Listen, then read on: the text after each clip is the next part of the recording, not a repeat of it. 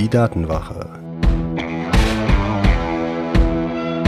Der Podcast für Sicherheit und Privatsphäre im Internet.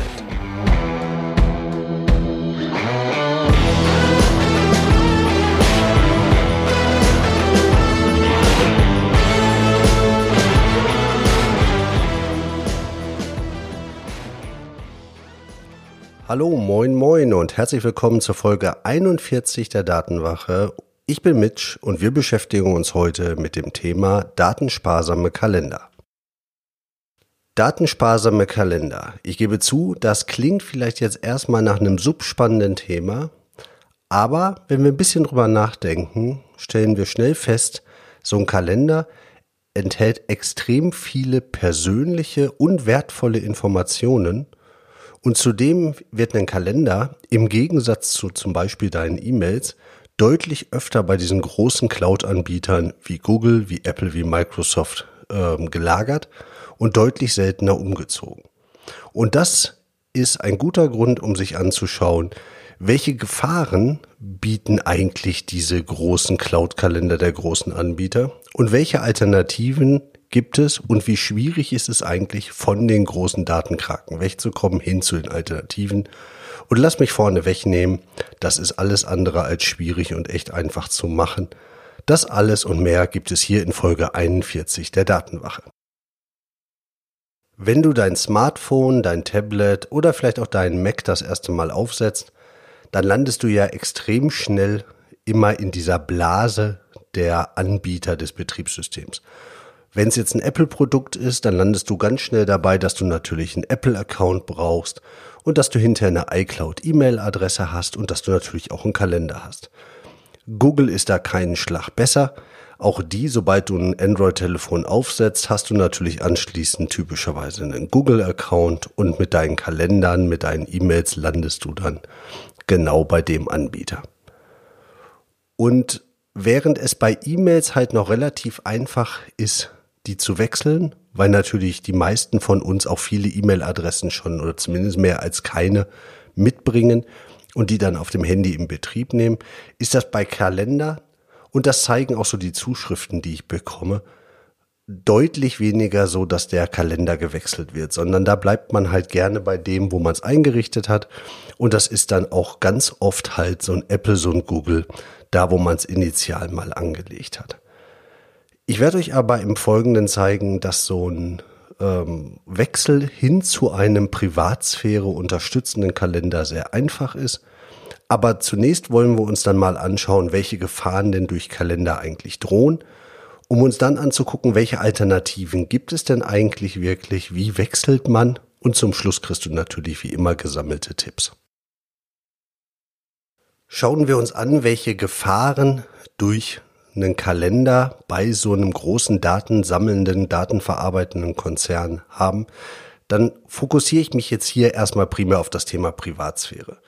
Natürlich ist es auch so, wenn dein Kalender viele sehr sensitive, sehr persönliche Daten enthält, dann ist das für Kriminelle unter Umständen auch ein gutes Sprungbrett, um damit Angriffe gegen dich zu starten, was Betrug angeht, was Social Engineering angeht. Das ist aber ein anderes Thema. Jetzt gucken wir erstmal, welche Gefahren existieren für deine Privatsphäre. Und da kann man schon alleine aus den Metadaten, also dieses wann macht wer mit wem einen Termin, kann man schon viel ableiten. Da braucht man gar nicht in die Inhalte reingucken, denn wir hatten schon an anderer Stelle, wenn es rund um Nachrichtenaustausch geht, über das typische Balzverhalten gesprochen. Denn es ist so, du kannst aus der Häufigkeit aus der Änderung der Häufigkeit von Kontakten zwischen Personen auf deren sozialen Stand, auf deren soziale Beziehung schließen und vor allen Dingen auf Änderungen dieser Beziehung.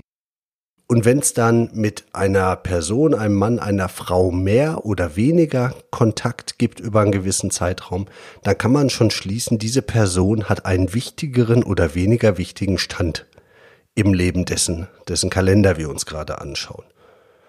Und alleine daraus lernst du natürlich schon einiges. Aber wenn du in die Inhalte guckst, kommt natürlich viel, viel mehr. Das fängt an bei irgendwelchen Arztterminen, die du vielleicht in deinem Kalender verwaltest. Und je nachdem, wenn du zum Beispiel die Anhänge mit irgendwelchen Diagnosen, mit irgendwelchen Fragen, mit Notizen dazu da drin auch verwaltest, dann gibt natürlich dieser Eintrag Arzttermin vielleicht sogar inhaltlich noch einiges her. Aber auch wenn du Weiterbildungen machst, kann sowas natürlich da drin sein und unter Umständen interessant sein, genauso wie deine Einkäufe. Spannend wird's aber, wenn sehr persönliche Daten sind. Wenn du zum Beispiel Gesundheitsdaten in deinem Kalender pflegst. Wenn du sportlich viel unterwegs bist oder so ein bisschen im Bereich Biohacking unterwegs bist, dann magst du es vielleicht, Informationen über dich in deinem Kalender zu tracken, weil du halt jeden Tag gewisse Messungen machst und das einfach irgendwie aufbewahren, Buch drüber führen möchtest. Du könntest dein Gewicht im Kalender tracken, deine Sporteinheiten oder zum Beispiel, wann, wann du als Frau deine Tage hattest. Solche Sachen sind dann natürlich, wenn sie in die falschen Hände geraten, unter Umständen schon echt Geld wert.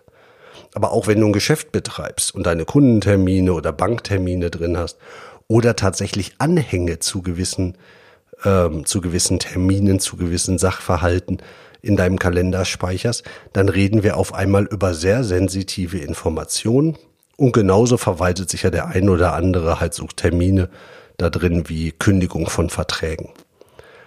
Was wir daraus lernen können, ist halt, diese Informationen im Kalender betreffen ganz schnell wirklich extrem sensitive Bereiche unseres Lebens.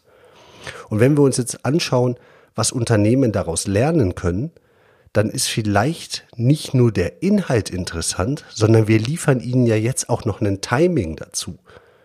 Denn ein Problem bei Werbung ist natürlich, wenn sich jemand für etwas interessiert, ist das der eine Schnack, aber wann er sich genau dafür interessiert, ist natürlich genauso wichtig und genauso interessant, vielleicht sogar fast noch interessanter, weil die richtige Werbung zum falschen Zeitpunkt vermutlich auch einfach rausgeschmissenes Geld ist.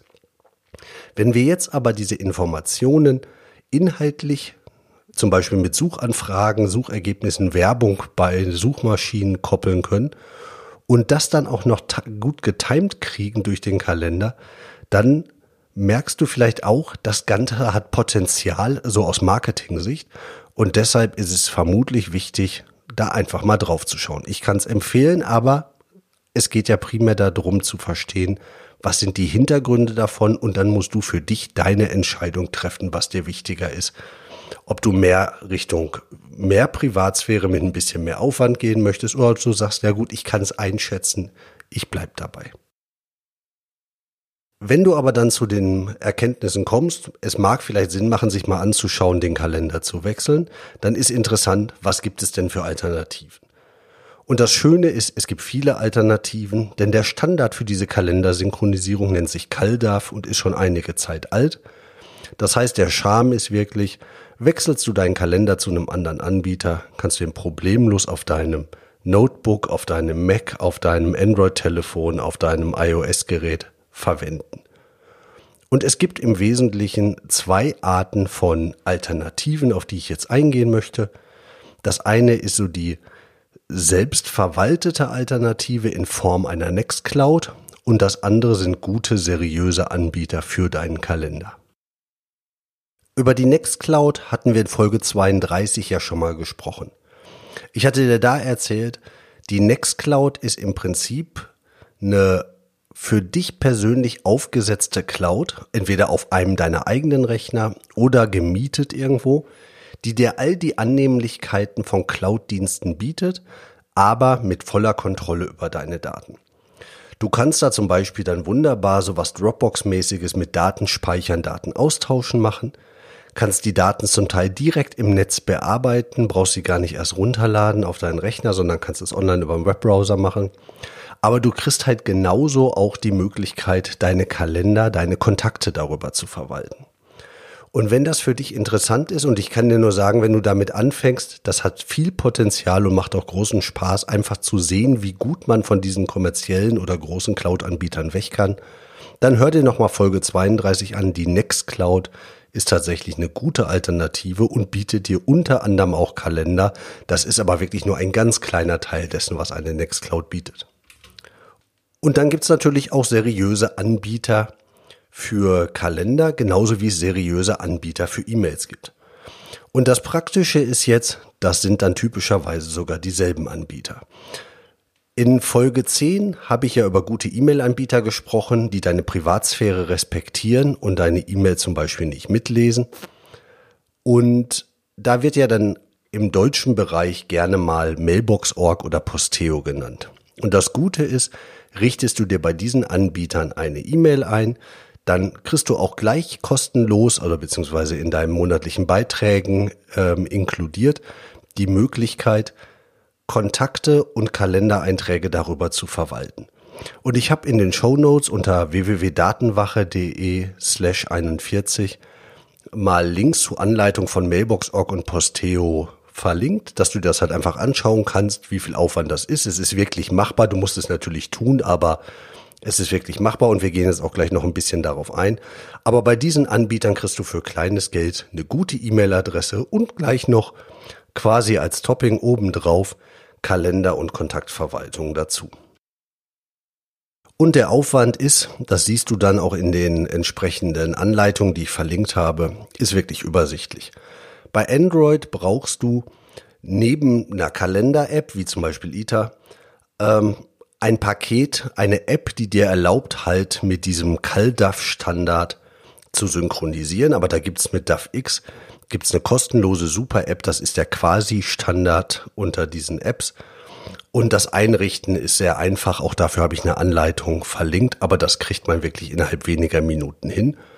Bei iOS ist es unter Umständen noch einfacher, du musst halt nur diesen Mail-Account hinzufügen oder lädst dir sogar einen Konfigurationsfile direkt bei den Anbietern runter. Ist aber auf jeden Fall sehr einfach machbar, kann man tun und kann ich nur empfehlen. Jetzt sind wir ein bisschen durchgegangen, was an ähm, Alternativen besteht, wenn du deine Kalender datensparsam, Privatsphäre fördernd verwalten möchtest. Ein Punkt, der aber bei Terminen, finde ich, oft vernachlässigt wird, ist das Abstimmen von Terminen. Und da ist das Stichwort natürlich Doodle. Und ich bin wirklich, ich bin wirklich manchmal erschüttert, wenn ich mir angucke, wie in Firmen ohne eine Sekunde darüber nachzudenken, Doodle-Abfragen gemacht werden. Oder bei anderen Anbietern wie Doodle, das ist Doodle ist mal vermutlich der bekannteste. Und da Namen, Termine, Themen ganz offen reingeschrieben werden und sich keiner Gedanken darüber macht, ob man das diesem Anbietern eigentlich mitteilen möchte oder nicht.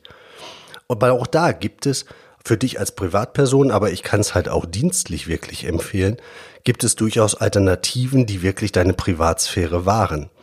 Und es gibt von diesem tollen Verein Digital Courage e.V., die sich halt wirklich für unser Thema, für Privatsphäre einsetzen, gibt es eine kostenlose Alternative, die bietet dir alles das, was Doodle dir bietet, bloß halt in kostenlos und datensparsam unter poll.digitalcourage.de und auch das Deutsche Forschungsnetz hat erkannt, dass das eine gute Sache ist und bietet ebenfalls kostenlos unter terminplaner4.dfn.de eine Alternative an.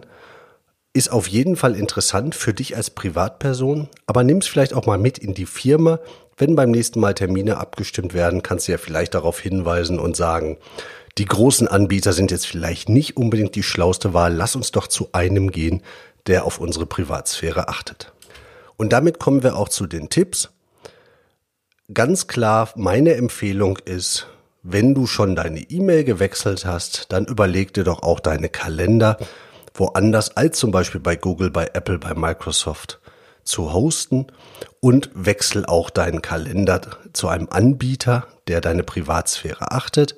Entweder Mailbox.org oder Posteo oder, was ich dir wirklich ans Herzen legen möchte, schau dir mal Nextcloud an und vielleicht nicht unbedingt auf deinem Rechner zu Hause, sondern irgendwo gemietet, wo alle Updates für dich laufen. Das bietet sehr viel Potenzial und damit kannst du viele Fliegen mit einer Klappe schlagen und erkaufst dir auch wirklich zusätzlichen Komfort und Leistungsfähigkeit damit.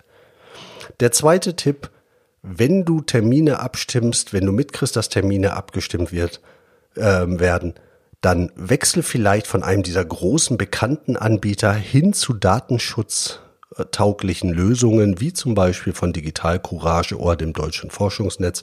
Und das ist eine Sache, damit kannst du vielleicht auch so ein bisschen unser Thema in den Firmen nach vorne bringen und mal anregen. Das sind tolle Alternativen. Willst du auf dem Laufenden bleiben und mehr Informationen wie diese bekommen? Dann gibt es alle zwei Wochen den Newsletter der Datenwache unter datenwache.de slash newsletter. Da kannst du dich einschreiben. Kurz und knackig kriegst du dann ein paar neue Informationen alle zwei Wochen. Keine Werbung. Natürlich werden deine Daten nicht weitergegeben, sondern ist wirklich ein Service, dass du deine Daten weiter schützen kannst und ein bisschen am Puls der Zeit bleibst. Würde mich freuen, wenn wir uns da lesen.